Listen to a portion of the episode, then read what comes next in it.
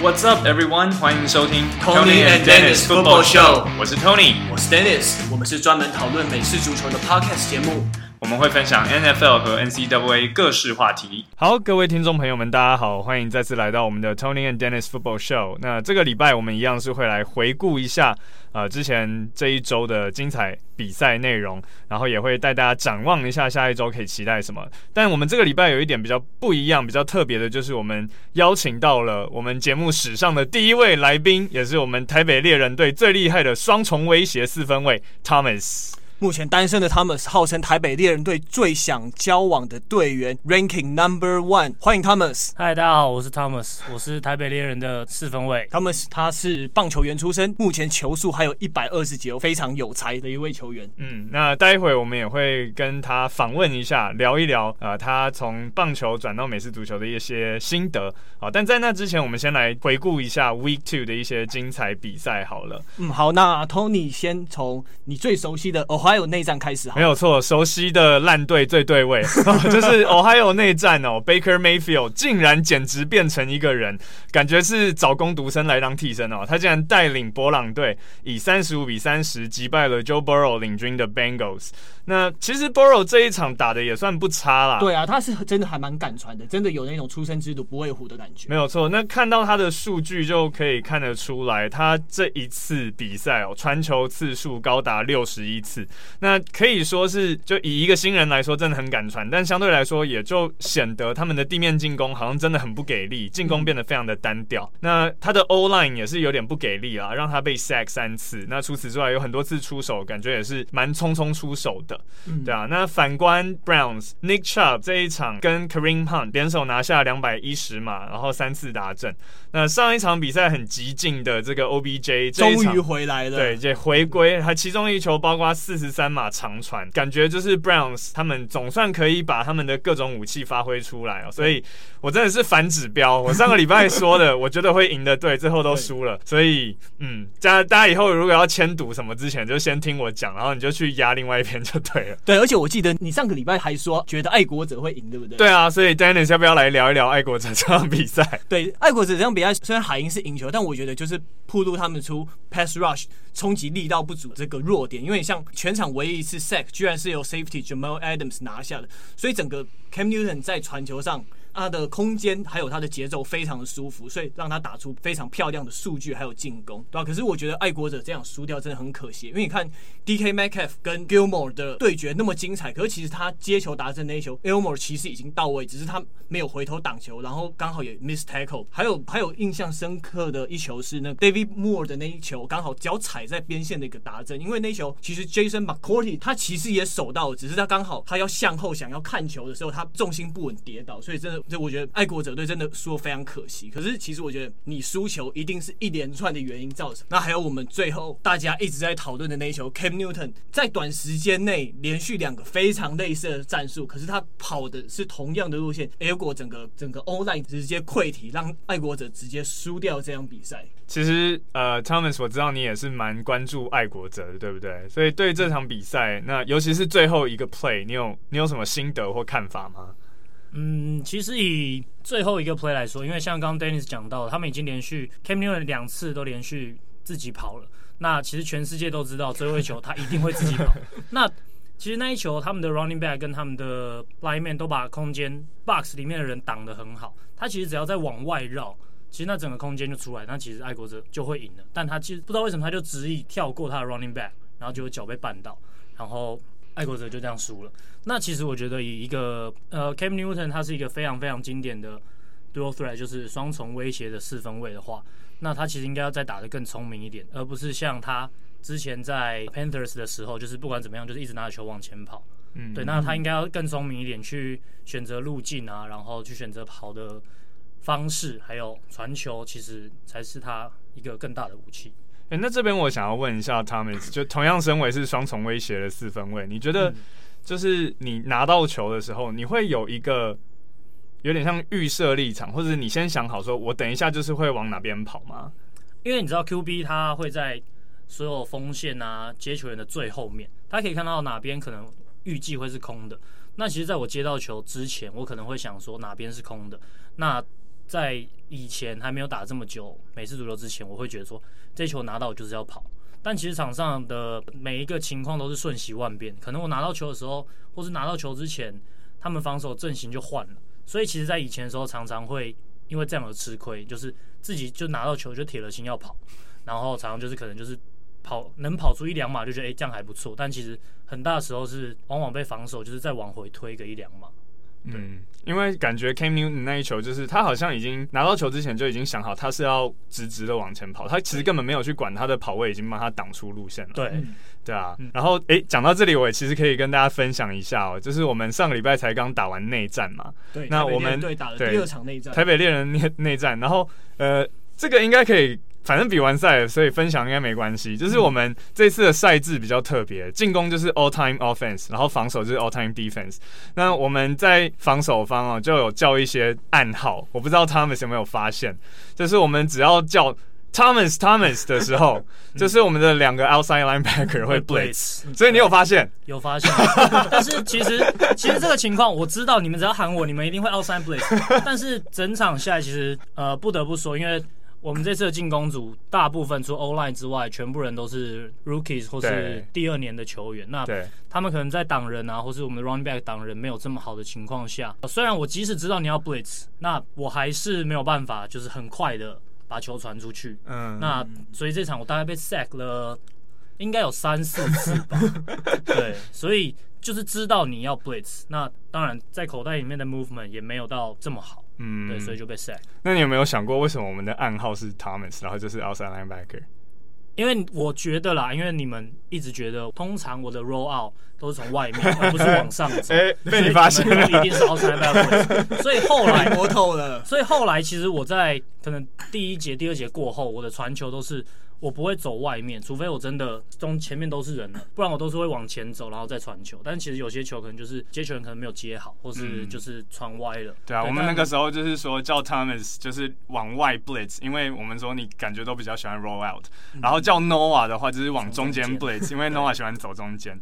然后我们本来还自以为说多加一些莫名其妙的名字进去可以 扰乱你们，结果后来发现其实没有，你们好像一下就看破我们手脚。对，但其实这种就是你知道有时。然后就是你知道对方要做什么，但是你还没有办法，还没有办法做出应变的时候，你就会觉得更烦。我觉得我都已经，我以前不太会在口袋里面移动的四分位，但我都这一场就是我会一直 step up，然后丢出去，但是 receiver 又没有接到球的时候，就会觉得，唉，对，但这当然都是可以改进的啦，就是这其实机会都有出来。嗯，对。好，那除了刚刚我们聊的这两场之外，我还有另外一场也想要跟大家分享的，就是 Falcons 对上 Cowboys。对，哦，这场比赛我觉得也很精彩。又是一场 Falcons 悲剧啊！真的，他们重到之前超级杯的覆辙哦，就是砂锅大的领先也可以一下就败光。他们一度是二十比零领先，可是最后却是三十九比四十输球。尤其第四节最后关键的 onside kick，Falcons 的球员感觉是忘了。这个比赛的规则，嗯，好，他们可能忘了自己是 receiving team。那其实，在 onside kick 的时候，球要过十码才可以碰球的规定是在规范 kicking team 的，但 receiving team 的球员是随时都可以去把球扑下来。就没想到有大概四五位 Falcons 的球员，他们明明就已经。扑出去就可以拿到球了，他们还绕在那边围在那边，好像在看热闹一样。然后最后等到 Cowboys 的球员扑上去，他们才想到要扑，最后就抢输了。但有点意外。事后其实 Falcons 的教练他是有为自己的球员说话了，他说我们的球员没有忘记规则，所以我在猜可能发生的事情是那个十码的规定确实是是有，所以他们可能记得，只是。呃，十码的规定还有另外一个是说，如果今天 receiving team 先碰到球却没有把球掌握好的话，那 kicking team 就可以在没有到十码之前就先去抢球。所以我在猜，可能那四五位球员对他们在等说，他觉得这个球可能不会过时嘛，因为那个球其实一开始好像没有滚的那么大力啦，所以他们可能就想说，我不要先去碰球，我一碰球球就变活球了，结果没想到球真的过了。然后他们再扑就来不及，这就有点像棒球的那个界外球嘛，对不对？就是你在等那个球要不要过那个线，要不要过那个线，然后最后就过了，你就来不及那种感觉。嗯，对，其实有点像，像在突袭短打的时候，他们点的很好，就会沿着边线一直滚。那你就是在，因为可能野手他觉得说这球你就算捡起来也抓不到跑者，嗯，那他就赌一把，对对，但没想到他就真的留在界内。对啊，所以就这一个 onside kick 就有一点点像棒球的那个界外球的感觉。我我后来听他教练这样子解释的话，嗯、我觉得这算是比较合理的，唯一啦，我觉得唯一合理的解释了。嗯嗯，对。Tony 还看了另外一场四九人的，有点算惨案，对不对？对，就是 Niners 对 Jets。其实这一场比赛账面上怎么看，Niners 应该都是轻松打啦。对。那最后其实事实也证明，你看比分的话，他们是有把上一届亚军的实力给打出来。嗯。但过程是非常非常的惨痛。他们的两位防守大将 Nick Bosa 跟 Solomon Thomas 双双都在第一节膝伤，那其中又是以 Nick Bosa 最严重，他是 ACL 直接整季报销。然后先发四分卫 Jimmy G 他脚踝有扭伤，然后跑位 Mostert 跟 Coleman 他们也是都膝伤。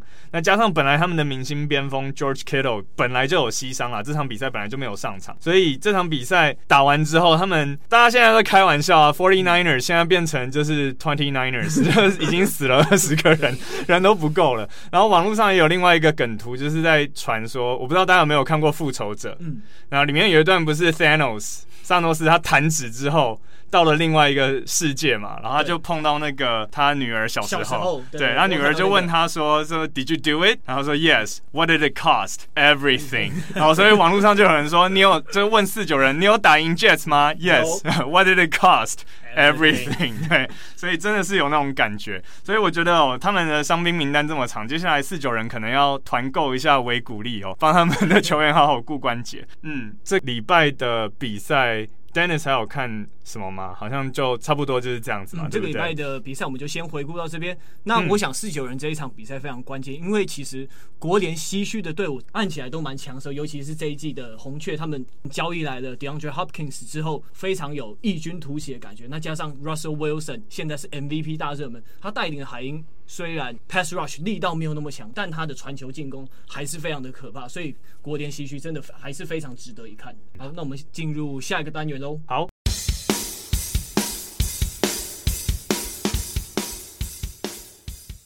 好，那接下来进入我们大来宾时间，我们有几个问题想要请问四分卫 Thomas。他们先跟大家自我介绍一下吧。好，大家好，我是 Thomas，我是台北猎人四分卫，然后我以前其实是打棒球的，然后是后来从英国念书回来之后，才接触美式足球，然后加入猎人队。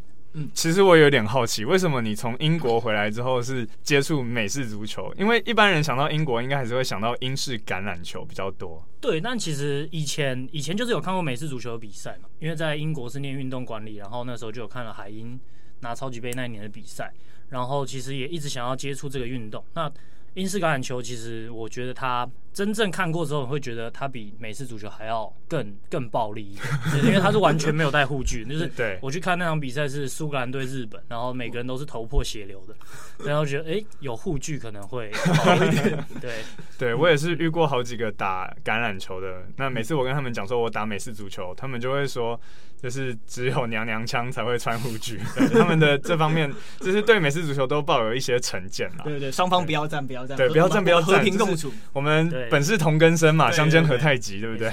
好，那接下来也想要请 Thomas 聊一聊，你一开始是又是怎么样认识猎人队，然后加入猎人队的呢？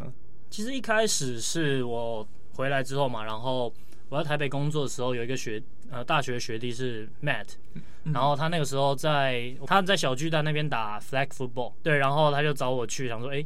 可以一起运动，然后我就去了。然后他就觉得说，哎、欸，我们要正开刚开始要组台北猎人，然后想说找我一起去打来看。我说，哎、欸，好啊，反正也没有打过，然后也想尝试看看。嗯，然后我就进去了。然后其实一开始去参加 tryout 是在我记得是在师大附中吧。嗯。然后那时候在进去之前，我就一直跟他说，哎、欸，我只打 QB 哦。如果如果你如果你要我打其他位置，那我就不打。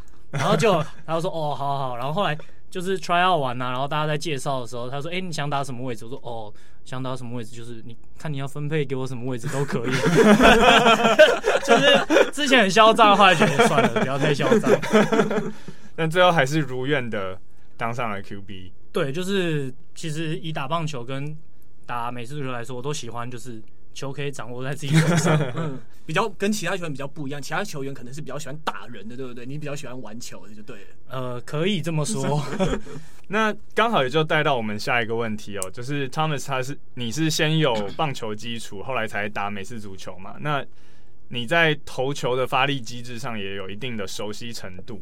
但最近就是有一些观众哦，在好奇，在提问说，呃，就是现在 NFL 有越来越多身高比较没有那么高的四分卫。那 Thomas，你刚好也是身高算是比较跟一般人接近啦。你现在多高啊？我现在没礼貌，那人问男人的身高就跟问女人的年龄一样，没有啦。没错，我一七四，可能但应该不会再长，一七四这么高。嗯嗯，对啊对啊，因为你看 NFL 它的 O line 其实跟四分位大概都是一百九十几，可是，在猎人队你一百七十几，可是 O line 还是一百九十几的。对，像九四对啊，爪基他们都一百九十几。对啊，那你要如何克服这个障碍，然后顺利找到目标，把球传出去？嗯，其实一开始我真的遇到这个问题是，当他们发完球之后，如果我是 under center 或是 shotgun 没有没有退够远的话，其实我前面是我们 receiver 跑到 box 里面，我是看不到人的。嗯，对，就是完全被挡住，我只能看他好从左边这进来之后，预测他会在右边出现，然后丢在那个位置。那其实要怎么弥补？那个时候我以前都不知道怎么弥补啊，我就是觉得好，我就预判他进入。欧莱挡住他之后，大概会在什么时候出现？我就往那个地方丢。嗯，那后来我才就是看了一些影片之后，才知道他们在教育身高没那么高的四分位的，呃，要如何去弥补他的视野的时候，他们其实是用 window，嗯，就他们所谓的 window，就是在 lineman 跟 lineman 中间的那个窗口，嗯，去丢球。它不像一般比较高的，比如说像 Tom Brady 啊，或是 Cam Newton 他们可能一百九十五、一百九十六这么高。他其实就站好好的，就可以看整个全场。他们那个可能叫做他们的 vision，嗯，但是以比较矮的四分位来说，他们是要用 windows 去传球。嗯、对，在 O line 中间的这个部分 box 里面，他们都是要透过那个 window。嗯，所以变成说，你必须要去学习，你要怎么去，你要跟 receiver 默契很好啦，就是他的路径不能停，你要相信他就会在那个地方出现。嗯嗯对。但这样跟 O line 的默契是不是也需要磨合一下呢？当然也需要，因为其实 O line 它基本上 O line 在挡人的时候，它一定都是先挡中间的。对，那通常 blitz 是往外面的话，那我们跟 O-line 配合就是，呃，他他就是要把人挡好，那我就是要用我的脚步去弥补我可能看不到视野这么远或是这么开阔的地方。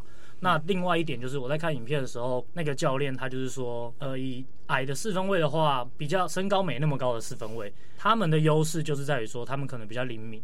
他的脚步必须要保持一直在移动，他不像比如说可能好，你看到 Tom Brady 在拿到球的时候，他脚步基本上不太动，他就是在那边垫而已。但比如说你像看 Drew Brees 或是 Russell Wilson 或是 Kyler Murray，他们在 pocket 里面，他们脚步都是一直在移动的，他们随时在往前往后、往左往右去找到那个所谓的 window 去传球。对，这个就是呃比较矮小四分位的，必须要去在 NFL 或是在所有的美式足球四分位跟其他身材比较好四分位竞争的一个必须要有的技能。一个求生之道的概念，没错。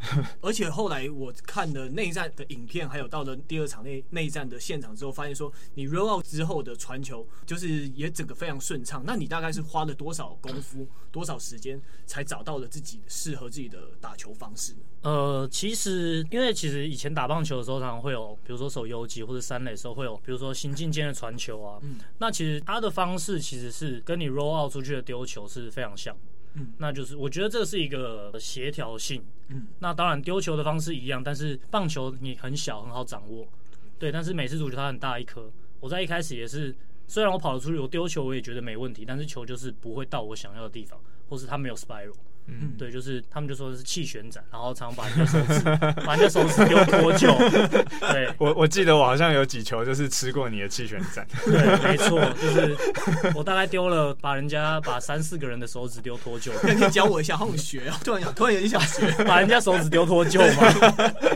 没有，但对，就是其实这个就是我觉得熟能生巧，就是你一直一直丢，你的基本上它的 basic 的东西是不变，那基本上就是在于你的。出手的点跟出手的那个瞬间，对，你要怎么让 spiral perfect，或是让球到你想要的地方？它不像棒球这么好控制。嗯，对。那像现在 NFL 出现的蛮多很厉害，但又身材比较矮一点点的四分卫，那他们是对于这一波趋势有什么样的看法呢？其实我对于这一波的看法是，我会觉得说，虽然我大家都知道我是很喜欢 Tom Brady，但其实他的打法跟我的打法是完全不一样。他就是因为他的 lineman 很好。他就是站在 pocket 里面，然后等的 Julian Edelman 啊，或者其他 receiver，或是、嗯、呃 Gronkowski 跑出空档再丢。嗯，但你看像 Russell Wilson，他是一个非常非常好的 dual threat 的四分卫，他的脚步很好，他的丢球也很精准。那其实，在这一波的呃趋势之中，我觉得矮小四分卫他们的优势，就像我刚刚讲，他的脚步，然后另外一点，他就是非常灵敏。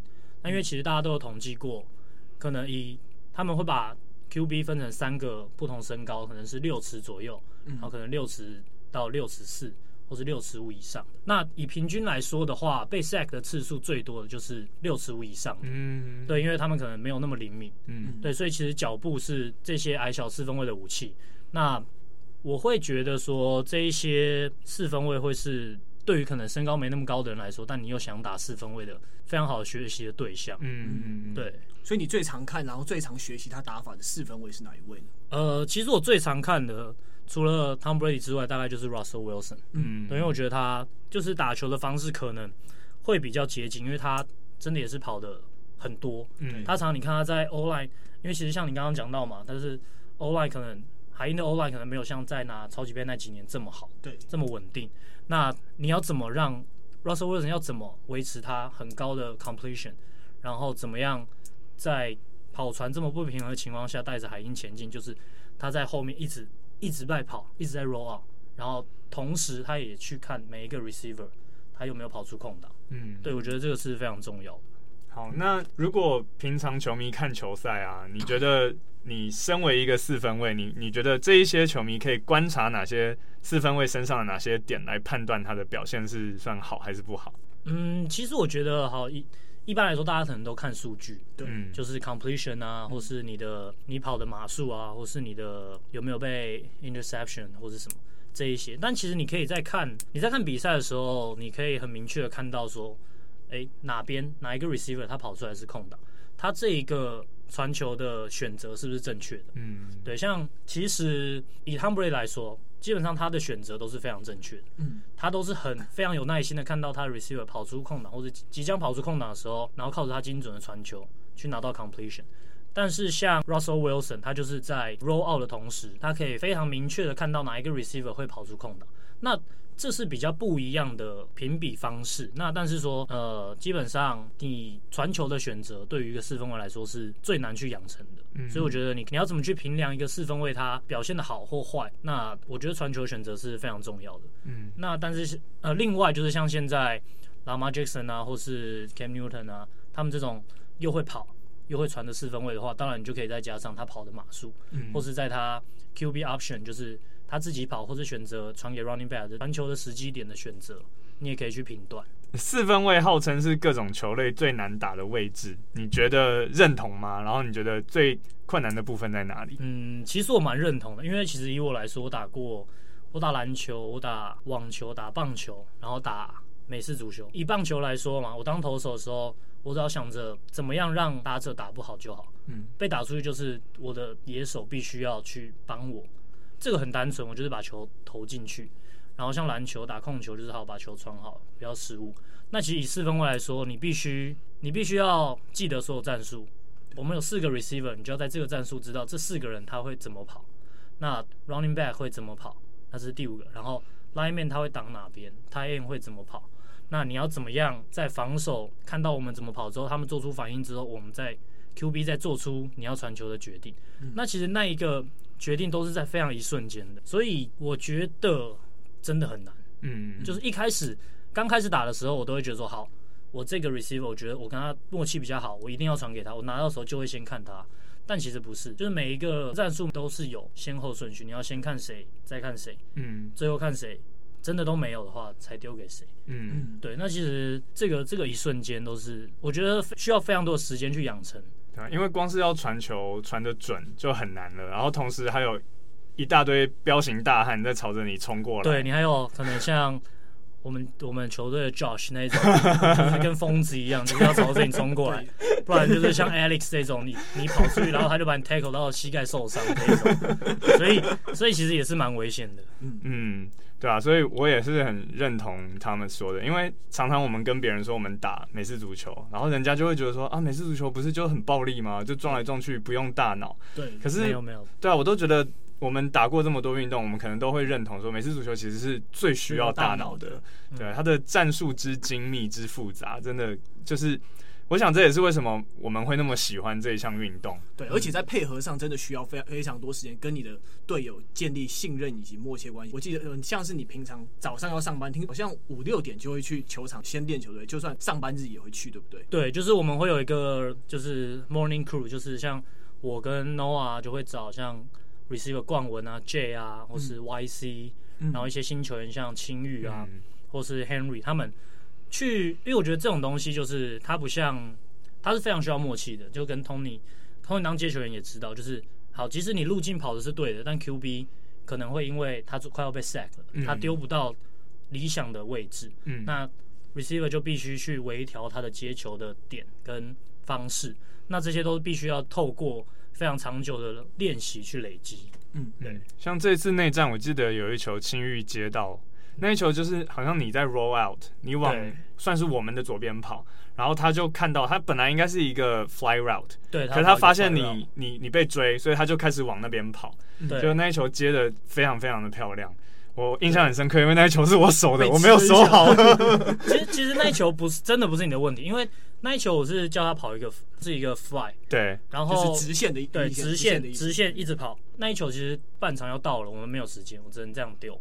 然后另外一次我们的 tight end 跑一个 post，、嗯、那其实我要丢的是 post，因为我是要他往后跑，嗯、因为他他往你们两个 safety 中间跑，他 supposedly 跑一个过你之后就会有一个空档，对。但是我往后丢的时候发现他慢下来了，嗯，然后我就想说，完蛋，死定了。对，结果看到青玉就是从本来 fly 的位置往中间折回去，对，对往中间折回去。对，其实这这这就是他的临场应变也还蛮不错的，对，刚好就对上，他非常的。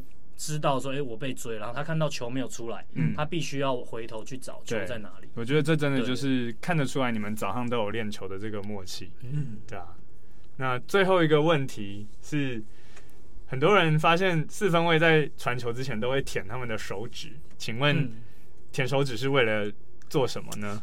舔手指哦，其实一方面是为了。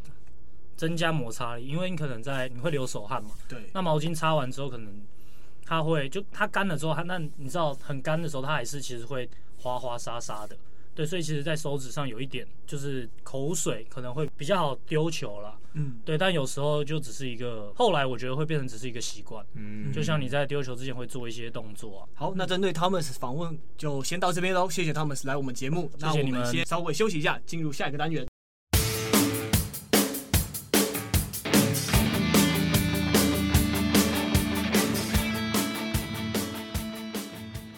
好，那接下来我们进入 Week Three 焦点赛事 Preview 的阶段。Tony 要准备上主播台当球评喽。哦，没有错，这一个呃，应该说下礼拜一，呃，这个 Packers 对 Saints 这一场比赛，我会在 Momo 综合台早上八点二十分担任球评。所以大家如果有兴趣的话，就记得锁定 Momo 综合台。对，而且是 Drew Brees 对上 Aaron Rodgers 两位非常顶尖名人堂等级的四分卫对决。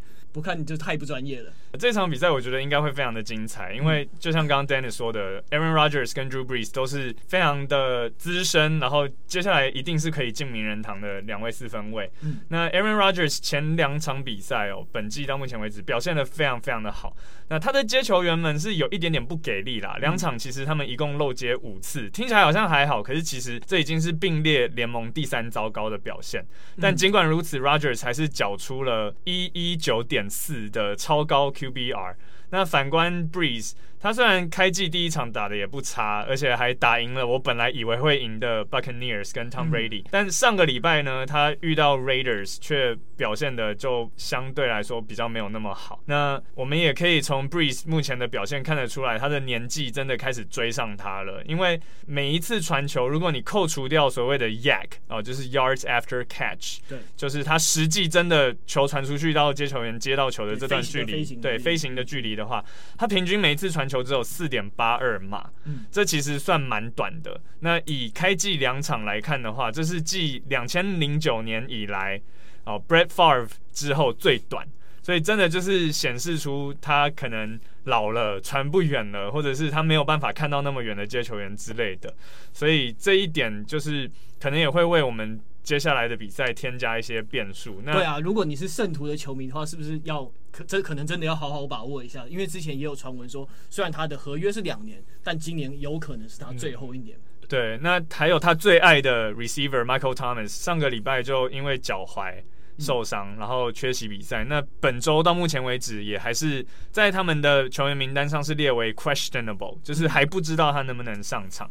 那防守上来说，Saints 他们的 DB 上个礼拜对 Raiders 表现也是乏善可陈哦，整场比赛都让他们的接球员，尤其是他们的边锋 Darren Waller 根本是予取予求。好，所以呃。目前我们其实看到，不论是拉斯维加斯的赌盘啊，还是 ESPN 上面的分析，还是有一个我很喜欢的数据分析网站，叫五三八，就是 five thirty eight dot com。好，这个网站他们也都还是认为 Saints 赢面还是比较大。好，所以我觉得这应该会是一个蛮值得大家关注的一场比赛。不过个人来说，我是不这么认为，因为其实虽然我看的 Packers 两场比赛，我觉得他们这一季目前 O-line 的表现还有状况整体非常好，他们。挡人非常快速，然后到位，所以难怪目前 rushing yards 最多的是他们的跑锋 Aaron Jones，目前已经跑出了两百三十码，我觉得这一点绝对不能忽略掉。好，那 Dennis，你有比较关注哪一场比赛吗？我比较关注的当然是 Chiefs 打 Ravens 那一场。Chiefs 在 Week Two 的时候，他其实说表现普通吧。你看 Patrick Mahomes 大概传球。成功率百分之五十几，他们其实刚好 Chiefs 他的防跑本来就稍微稍微弱一点点嘛，那刚好 Chargers 他们的战术刚好就打得还不错，然后加上他们的新人四分卫 Justin Herbert 发挥得非常出色，所以才让比赛陷入僵局。我觉得要不是 Chargers 他们得分的效率不佳，我觉得 Chargers 有可能在正规时间拿下那场比赛。而且那场比赛我觉得蛮奇怪的，Chiefs 的长程火力居然没有拿出来。但是我记得在战术配置上有点奇怪，Tyreek Hill 居然在第三节才接到一球，Sammy Watkins 在第四节。才第一球，我觉得他们的战术在临场的调控上，我觉得那场好像不是那么明显。那我觉得对上跑阵攻势，他们有三个 running back 在轮跑的 Ravens，再加上 Lamar Jackson 又能传又能跑，我觉得 Week Two 的状况有可能会发生。